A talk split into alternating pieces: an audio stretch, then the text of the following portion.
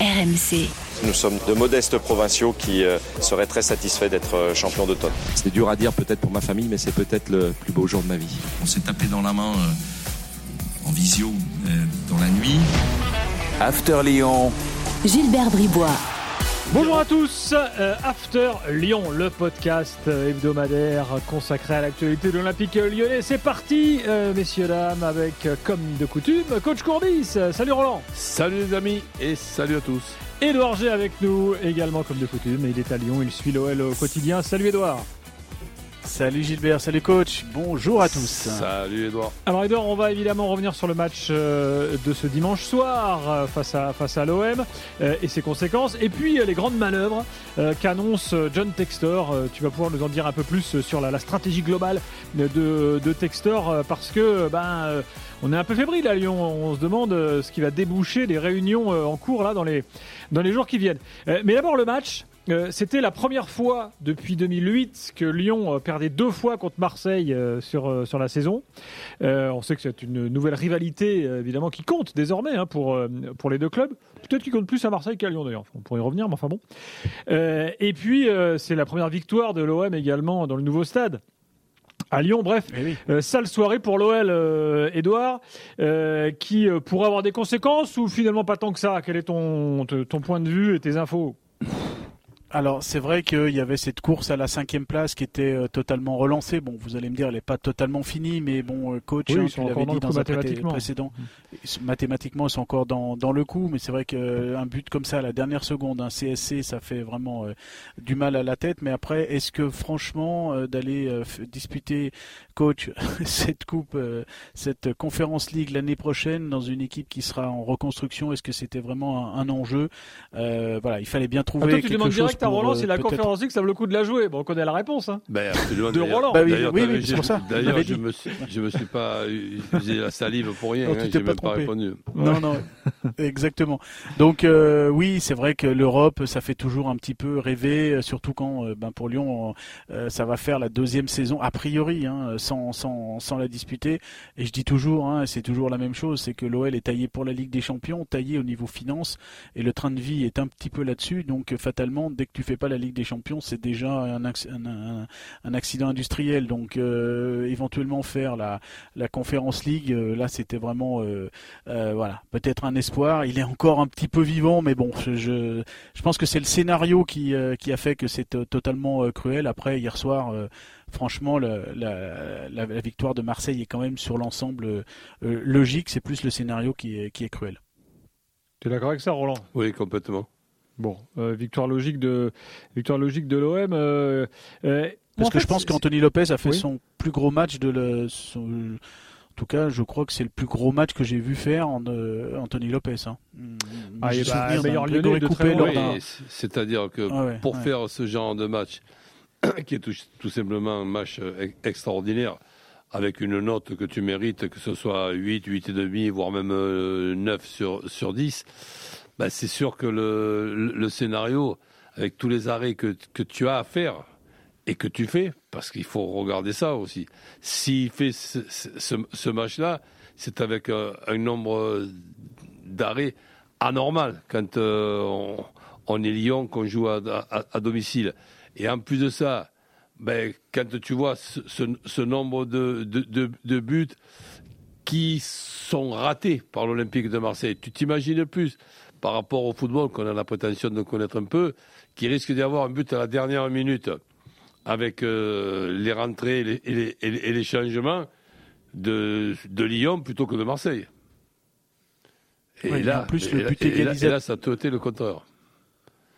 et en plus, le, but égalisateur d'Alexandre Lacazette, c'est quand même le, le premier tir cadré de l'OL dans cette partie. Hein. Donc euh, ça, dessine quand même, euh, et c'est le seul tir cadré de la partie. Hein. Donc ça dessine quand même la, domination de, Marseille, même s'il y a au final que deux tirs cadrés pour, euh, pour Marseille. Et je pense que le, but ne compte même pas pour un tir cadré. Mais bon, voilà, dans l'ensemble, c'est quand même à peu près logique que Marseille s'impose dans cette, dans cette partie. Alors, il y a un truc intéressant, c'est ce qui s'est passé après le match, les analyses de chacun, des uns et des autres. La casette, lucide, dit bon bah voilà, euh, nous on est passé à côté, et il dit lui-même j'aurais dû mettre la première action euh, en première mi-temps là. je dois la mettre au fond, et bon, bah, peut-être que là, le scénario n'est pas le même. Et Blanc arrive, et lui, il nous dit ouais, bah, l'équipe a progressé dans pas mal de domaines. Euh, bon, euh, je suis pas mécontent. Euh, c'était assez équilibré. Enfin, en gros, lui, il avait un match qu'on n'a pas vu. Hein. Complètement. Donc, c'est même, c'est même, bizarre. mais bon, ok. Tu sais que quand j'ai entendu ça, je, sincèrement, et là, je, ne chambre pas, je taquine pas. je pensais avoir mal compris. Hmm. Et puis, et puis non, j'avais pas mal compris. Ce, qui est aussi. Après, c'est vrai euh, qu'on peut. Tu as, tu as un petit peu la, la, réponse à, certaines questions qu'on peut se poser. Après, on sait très bien que quel que soit le niveau d'un entraîneur, il y a des périodes où tu es inspiré et les, périodes où tu n'es pas inspiré. Donc c'est le cas de, Laurent Blanc en, ce moment où il y a les matchs où il est inspiré. Quand par exemple il y a trois occasions sur, euh, et trois buts euh, contre Rennes c'est bien contre Rennes. Euh, là, tu as 100% de, de, réussite. Après, tu as un changement qui se discute contre Nantes, le match le plus important de la série euh, lyonnaise. Deux minutes après, Blas, il marque. Donc hier, tu fais rentrer un Malogusto qui était blessé, qui a la tête certainement à son nouveau club en regardant un petit peu ce qui se passe du côté de, Chelsea qui n'est pas perturbé outre mesure, puisque je vois qu'il a même eu la, sympathie de changer de coiffure et de rentrer donc avec euh, une, coiffure sympathique. Ça a l'air d'un brave garçon. Et donc tu le fais euh, rentrer avec l'intention qu'il t'apporte un plus. Ben, il marque contre ton corps. Ben, pourquoi pas? Ça peut arriver. Hein. Il y a des périodes où il n'y a rien qui va. D'ailleurs, je m'en sers toujours comme exemple et je dis que quand on a des périodes où on est inspiré, tu fais un changement ben, le gars que tu fais rentrer, il marque, il, marque un but ou il fait marquer, et tu as les périodes où tu n'es pas inspiré, eh ben, tu fais des changements, et le gars, il te marque un but contre, contre ton camp. Ben, c'est comme ça. Qu'est-ce que tu veux que je, te dise? Après, je pensais, et tu me dis si je, si je me trompe, que dans le dernier match, on avait constaté tous ensemble qu'en ce qui concerne le meilleur côté de euh, Barcola et de, et de, Cherki, ben, il n'y avait même pas photo. Barcola, lui, il est bon des deux côtés, mais il est nettement meilleur à gauche quand même. Et Cherki, il n'est pas bon des deux côtés, il est, il est bon uniquement côté droit. Et hier, j'ai pas, pas rêvé au, départ. J'ai dit, il doit y avoir une astuce euh, quelque part. Donc, euh, il y avait quand même un côté marseillais qui était un côté surprenant puisque quand on, arrive à, faire croire que Balerdi est meilleur que Ndomba, donc Mbamba, donc euh, Mbemba, là je, je, pense que on, a pu croire que Mbamba était, était blessé.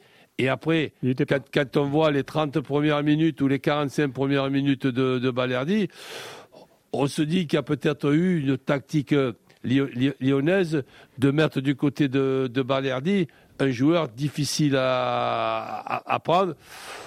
Eh ben non, donc euh, on n'a pas insisté outre, mesure. Bon, est-ce qu'on a des explications à ça? Est-ce qu'on est bien d'accord que dans le dernier match contre Toulouse, on, on avait constaté tous ensemble que Barcola était meilleur côté gauche et Cherki côté droit? Oui, tout à fait. Oui. Je me rappelle, on en avait parlé. Mm. Après, c'est le, changement aussi, la rentrée de, de Malo Gusto qui malheureusement bah, loupe le, quoi, balle juste avant de marquer. Voilà, il y a, d'abord l'occasion ratée avant de. Non mais Malo Gusto, juste petite parenthèse, parce que le pauvre Malo Gusto, il en a pris plein la tronche euh, hier soir euh, par les supporters et tout. Malo Gusto, euh, Edouard, je parle évidemment, tu, vas, tu vas me dire si, si, si je dis vrai. Cherou est allé à Londres discuter avec Chelsea pour les convaincre que oui, il peut rejouer encore avec nous d'ici la fin de la saison, puisque Chelsea voulait plus qu'il joue après sa blessure. Donc au final, être allé à Londres. Il est allé même avec le médecin. Insister avec le médecin auprès de Chelsea pour qu'il joue, pour qu'au final tu te retrouves avec ce qui s'est passé hier soir. Effectivement, est-ce que ça est-ce que ça valait le coup, quoi? C'est un peu bon. Alors, tu me dis, tu peux dire, tu peux jamais savoir à l'avance, mais enfin, le pauvre Malo Gusto, finalement, euh, ben, il, se retrouve, là un peu dans l'œil du viseur. Le déplacement, Gilbert, il a, dû se faire malgré lui, quoi. Par rapport non à, la suspension de, de, celui qui a remplacé euh, Malo Gusto. Combeni. Combeni. Donc, qui, que, je trouve, que je trouve d'ailleurs euh, non, mais c'est très, très bon et je le, trouve même meilleur que Malo. Finalement, ces histoires, Roland, de, je peux me tromper. Hein. Ces histoires de joueurs que tu achètes, euh, enfin que tu vends, mais que tu te fais prêter euh, tu vois, le pauvre joueur, il a un peu, il a, le cul entre deux chaises, quoi. Voilà, euh, c'est-à-dire qu'il est là, il se dit bon, moi, qu'est-ce que je fais? Mon nouveau club me dit de pas jouer, euh, puis l'ancien, puis l'ancien, mais qui est toujours l'actuel, insiste. Enfin, c'est des situations qui sont, C'est pas au courant de tout. Il paraît qu'ils se sont mis d'accord aussi sur le fait que dans les années à venir, si des fois ils se rencontrent en Champions League, Malo Gusto n'aura pas le droit de, de jouer contre Malo Gusto, franchement, il est, c'est un peu le dindon de la farce. Alors, je te parle pas de sa coupe de cheveux, hein, parce que j'ai bien compris ton ironie. Roland. Non, mais c'est pas Je sais que tu ne feras pas la même. J'ai dit, tiens, Moi non plus, d'ailleurs.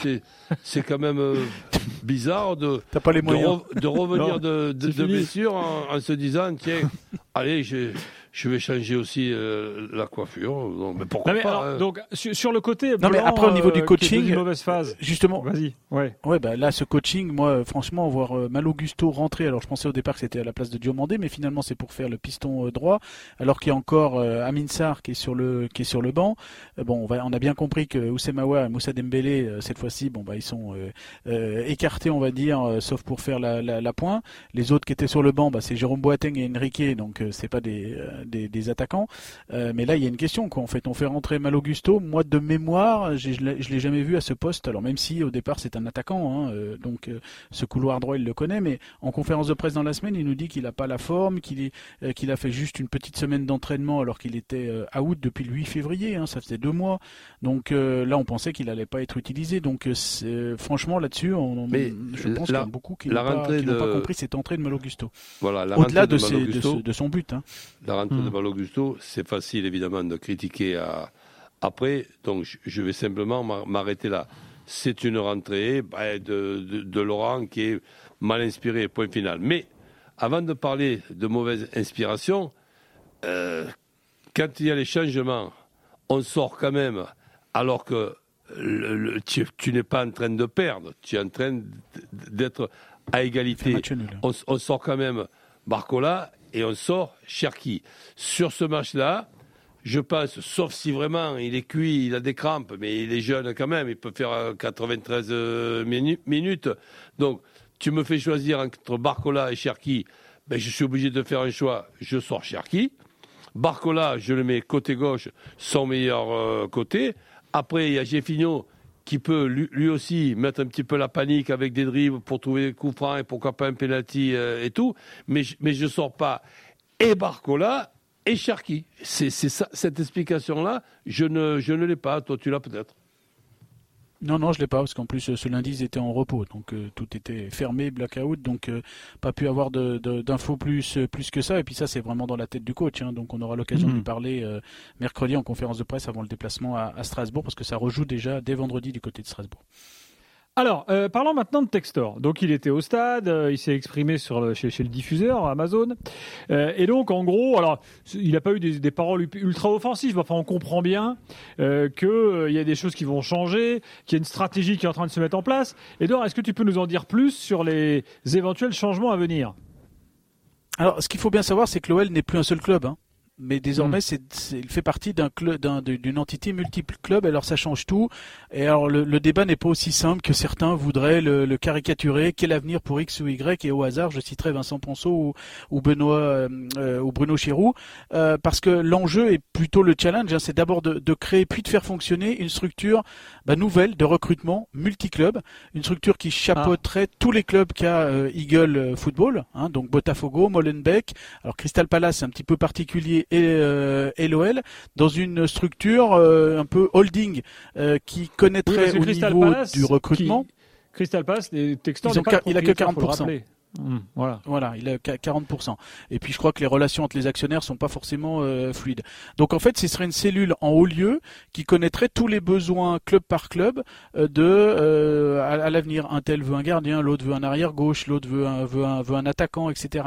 Donc en fait, il y aurait une structure globale qui chapeauterait tout le tous les tous les clubs et avec une forme de, de, synergie. Il y aurait des données plus grandes, des moyens plus grands, plus plus larges, avec plus de curiosité. On irait peut-être un petit peu plus en profondeur sur des enquêtes par rapport à des à des joueurs comme comme le fait Manchester City qui a une myriade de hmm. de, de, clubs. Et en fait ça, ça permettrait à un recruteur par exemple il irait pour l'OL parce qu'il doit recruter un arrière gauche par exemple. Je dis totalement au hasard. Et puis en regardant cet arrière gauche qu'il est venu voir il a vu un excellent attaquant qui pourrait peut-être être bon à, à Botafogo. Et eh bien il pourrait dire à, à l'entité générale bah voilà j'ai peut-être vu X qui peut jouer à, à Botafogo. Donc c'est toutes ces structures qui se mettent en place qui, va se mettre en place après savoir qui fait quoi et où et à partir de quand, euh, quels hommes vont être ou quelles femmes vont être à, tel poste. Ça, c'est tout ce qui est en train de se, mettre en place. Donc, c'est pas un débat de savoir euh, euh, X et Y, il faut qu'ils partent. Non, c'est toute une nouvelle structure. C'est une espèce de, laboratoire que veut faire l'OL en imitant un, petit peu ce que fait Manchester City. Ça permettrait d'avoir un, spectre plus large pour avoir plus de joueurs. Et puis, éventuellement, bah, vu que les clubs sont de différentes, on va dire que l'OL c'est le plus gros. Après, il y a Botafogo et Molenbeek ben, suivant la qualité du joueur, il pourrait d'abord être recruté pour l'OL, puis finalement, si ça fait pas l'affaire, on peut peut-être le prêter un petit peu à Molenbeek ou euh, à Botafogo. Voilà un petit peu comme fait Manchester City avec différents euh, euh, clubs. Et Manchester City à Lyon, on est bien placé pour le savoir par rapport à un joueur comme Jason Denayer, qui par exemple a, fait un certain nombre de, prêts avant de venir à Lyon. Il était dans cette équipe, dans, dans l'entité, on va dire Manchester City. Il a fait le Celtic, il a fait Galatasaray, et puis finalement, il a été vendu pour Manchester City euh, à Lyon. Donc c'est un petit peu cette nouvelle structure qui va être mise en place. Et après, on verra les hommes qui sont mis là-dedans. Et je peux vous dire, pour avoir assisté, je l'ai déjà dit à, la scène euh, il y a quelques semaines, quand j'étais euh, à, Clermont-Ferrand pour un match féminin, j'avais croisé Bruno Chiron. On avait discuté. Et à ce moment-là, ben, il y a John Textor qui l'avait appelé pour lui dire non, mais tout ce qui est écrit ou tout ce qui est dit par rapport à toi, il y a rien de, a, rien de, tout cela. On va, on va, on va mettre en place des, des nouvelles choses. Donc c'est vraiment toutes ces structures qui sont en train de se mettre en place. Il faut bien avoir en tête que l'OL n'est plus un seul club, mais dans un dans un ensemble multiclub. Et ça, ça, ça, ça change beaucoup de choses. Comme, comme, comme un élevage, quoi. Un, élevage de clubs.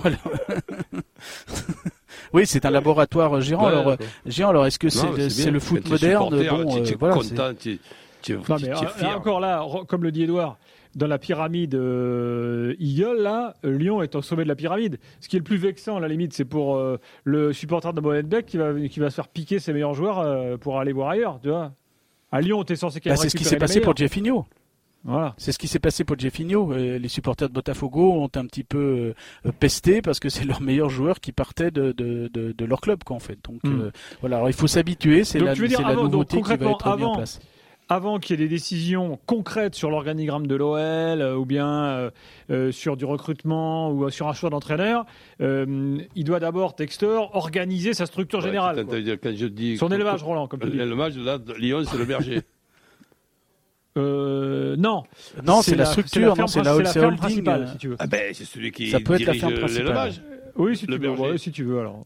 Non non, non, c'est en fait, il y aura une structure au sommet qui va diriger. C'est supporter, qu'est-ce que c'est ton club? Ben, C'est un élevage de club. Mais, mais attention, notre club, c'est c'est le berger de l'élevage.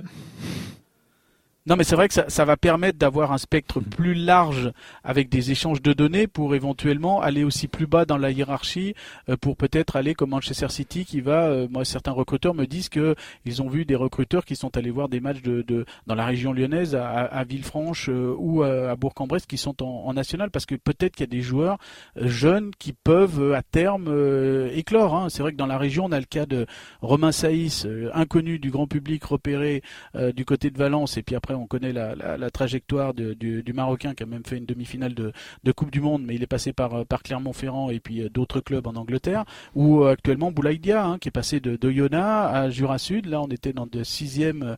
Euh, Oyonnax, c'était cinquième division en régional. Après Jura Sud, c'était en national, national 2 ou national 3 à l'époque. Et voilà maintenant où il, est, où il en est. Donc c'est pour essayer de repérer aussi ce, type de personnes sur la formule. voilà, tout seul on va plus vite, mais ensemble on va plus loin. Voilà. Donc c'est cette structure là qu'il faut mettre en place place et c'est cette structure-là qui, qui occupe les, les, discussions. Et après, on verra dans cette arborescence euh, comment les hommes vont se, vont se mettre, euh, vont se mettre en place. Et c'est vrai que les, pour l'instant, les hommes en place euh, sont là, Vincent Ponson et Bruno Chéroux. Est-ce qu'ils vont être là à l'avenir? Personne quelque part le sait. Et si oui, Vincent Ponceau aussi, parce qu'il est au niveau juridique à côté de Jean-Michel Aulas, c'est un personnage incontournable. Après, Bruno Chéroux, quelle place il aura? Voilà, c'est vraiment une nouvelle structure à avoir, une nouvelle un nouvel, une nouvelle architecture à avoir vraiment en tête. L'OL n'est plus un seul club, fait partie d'une structure multiclub. Voilà, Roland, on se quittera là-dessus. Tu vas, pouvoir ben, réfléchir à tout ça. Ensemble, on, avance plus vite, mais à plusieurs, on qui est l'affaire loin. on va suivre ça avec beaucoup de. Non, tout seul, on avance plus vite. Ensemble, on avance plus loin. mais bon, parce que Lyon reste quand même euh, un club très important pour notre football français. Merci Laurent, merci coach. Prochain podcast After Lyon la semaine prochaine, bien sûr. Bye bye. RMC After Lyon.